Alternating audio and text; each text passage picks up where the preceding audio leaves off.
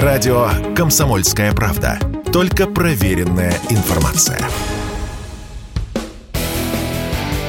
Человек против бюрократии. Программа «Гражданская оборона» Владимира Варсовина.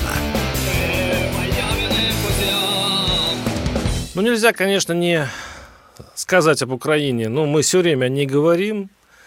Даже если говорим о отдыхе, даже говорим о экономике, мы все время говорим о спецоперации. И пора уж прямо сейчас посмотреть, что там происходит. А там происходят, ну, не очень радостные для нашего российского руководства, ну, может быть, и для большинства общества события, потому что э, идет накачка со стороны э, Запада, идет вооружение, и в новостных лентах все чаще встречается вот эти иностранные слова, которые связаны с зенитны, зенитками, с тяжелым даже вооружением, гаубицы и прочее, которые идут э, с запада на фронт.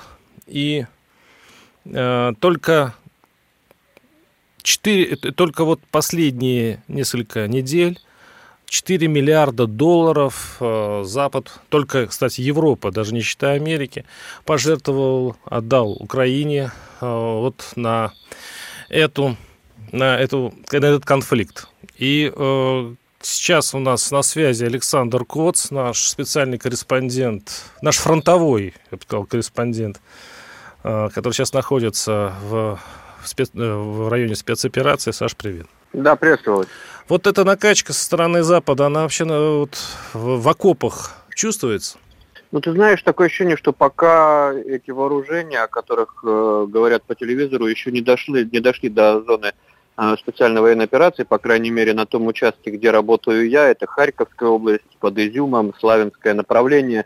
А, здесь, э, в принципе, у украинцев э, и без э, западных вооружений все хорошо с тяжелой артиллерией, потому что обстрелы идут постоянно. Я вот после Карабахской войны говорил о том, что я с таким воздействием артиллерийским не сталкивался никогда, но вот теперь я те слова забираю обратно, потому что вот действительно тот, тот артиллерийский огонь, который сейчас – а, испытывают э, российские войска, но я вот таким за 20 лет работы в горячих точках нигде не сталкивался точно. И работают и э, ствольная артиллерия, и реактивные системы залпового огня, в основном это э, ураганы с кассетными боеприпасами, и точки У, которых э, по предвоенным прикидкам э, должно было быть меньше. Сейчас ну, бывают дни, когда за сутки сбивается 7 э, оперативно-тактических ракет .у, а, и, и не всегда все удается сбить. Вот, э, в, в эти сутки одна все-таки прилетела по изюму с кассетной частью. Но, безусловно, по ходу действия пока, ну, как двигается фронт в сторону Славянской Краматорской агломерации – по Харьковской области, а, возможности имеющейся артиллерии Украины, они постепенно нивелируются. И, а, конечно, вот сейчас появились кадры прибытия на Украину гаубицы США М-77, которые а, способны бить в том числе высокоточными управляемыми снарядами Эскалибур, они Э, что там кривить душой, неприятностей нам э, доставят э, много. И так-то их артиллерия работает очень активно, и приходится очень резко работать на подавление вот этих огневых точек противника, артиллерийских. Это вот такие прям дуэли. Ну и, собственно, потери, там, процентов, я не знаю, 90-95 убитые и раненые с нашей стороны, это в основном осколочные, то есть воздействие угу. артиллерийское. Если к этому добавят появятся еще и э, заграничные типы вооружений, это, конечно, будет не очень здорово, поэтому э, ну, совершенно очевидно, что надо резать логистику. Здесь бывают такие э, бои, ну вот там, допустим, село Долгонькое, да, есть на границе Харьковской и Донецкой области, оно имеет стратегическое значение, потому что стоит почти на трассе, ведущей в Днепропетровскую область, и фактически по этой трассе снабжается северная группировка вооруженных сил Украины. Вот э, никак не можем выйти на эту трассу, чтобы перекрыть логистику, чтобы перекрыть а, пути поставок а, боеприпасов, продовольствия и живой силы а, в, в зону боевых действий. И, конечно, надо э, резать эти коммуникации даже не, там, не, не в селе Долгинком, а э, на Западной Украине через э, уничтожение железнодорожных мостов, потому что если это не будет сделано, ну... А что мешает? Это, это э, все-таки действительно это логично? Э, ну, что мешает? Ну, нет, во-первых, э, удары наносятся по железнодорожным мостам, но э, тут надо понимать, что это не, не, не просто mm-hmm. как бы, взять и и разрушить мост, который основательно построили еще а, при Советском Союзе. Вот недавно ударили по Амурскому мосту в Днепропетров, в Днепре, и э, мост был вообще построен первый раз в 1884 году, э, перестроен уже после Великой Отечественной войны в 1955-м. И он действительно основательно строился. И, и разрушить его там одним ударом, ну, наверное, невозможно. Это должны быть массированные удары. То есть, угу. как говорят специалисты, там калибрами расшатывать опоры, потом э, сносить э, искандерами уже железнодорожное полотно. То есть это должна быть какая-то система систематическая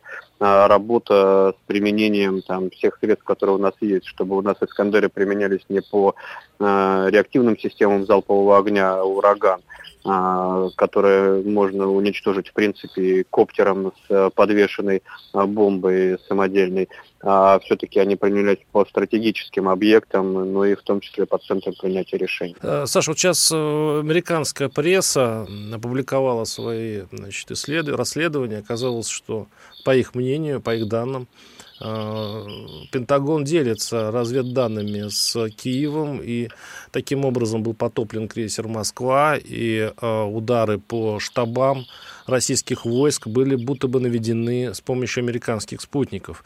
Вообще вот эта помощь с разведданными сильно влияет на ситуацию? Ну, конечно, она влияет. Э, Пентагон опроверг сегодня, что они осуществляют такую помощь, но это, конечно, они лукавят, потому что сейчас в распоряжении Украины есть вся натовская инфраструктура и, самое главное, разведывательная, спутниковая инфраструктура. Я не, не очень верю в эти сказки про э, убийство там сколько там 15 или 20 генералов, о которых они говорят, э, ну, это, это неправда.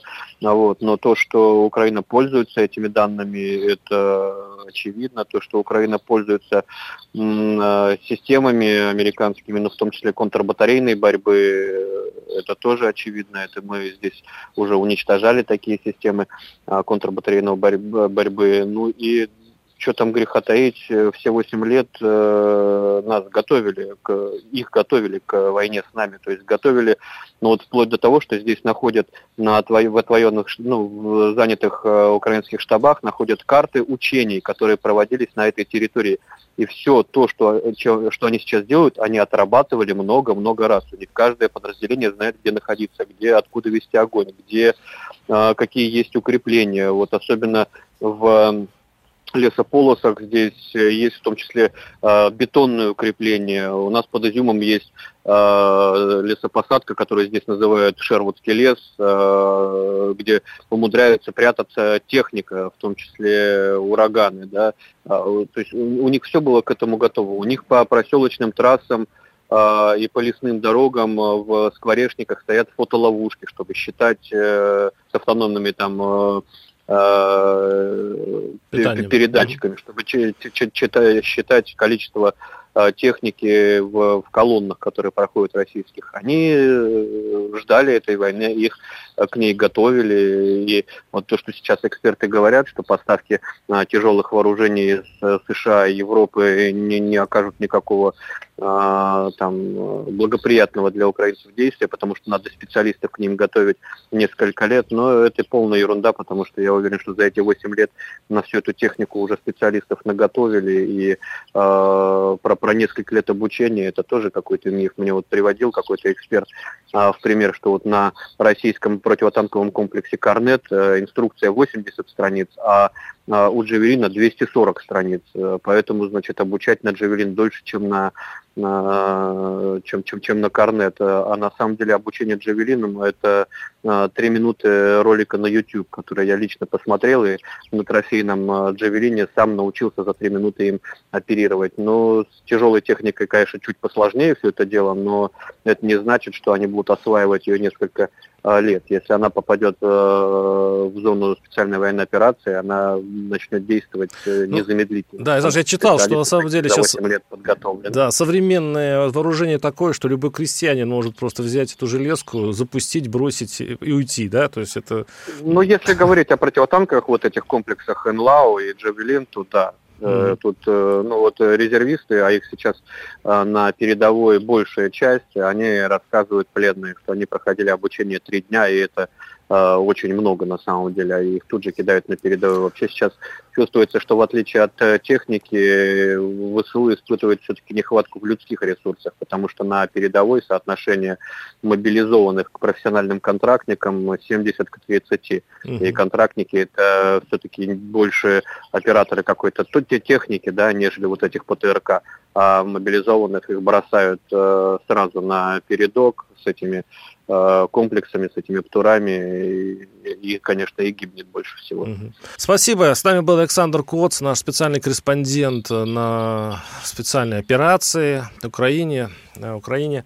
Саш, спасибо тебе огромное. Береги себя. Программа «Гражданская оборона» Владимира Варсовина. Радио «Комсомольская правда». Никаких фейков, только правда.